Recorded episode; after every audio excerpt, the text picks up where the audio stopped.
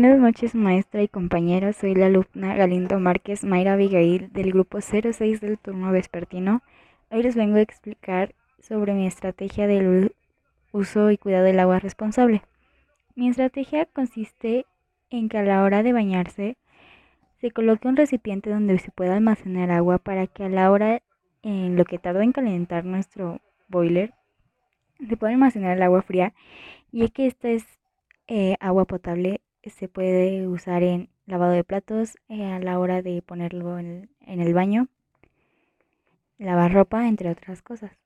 Eh, esto significaría un, un uso significativo del agua ya que actualmente está careciendo de esta y eso sería todo. Gracias.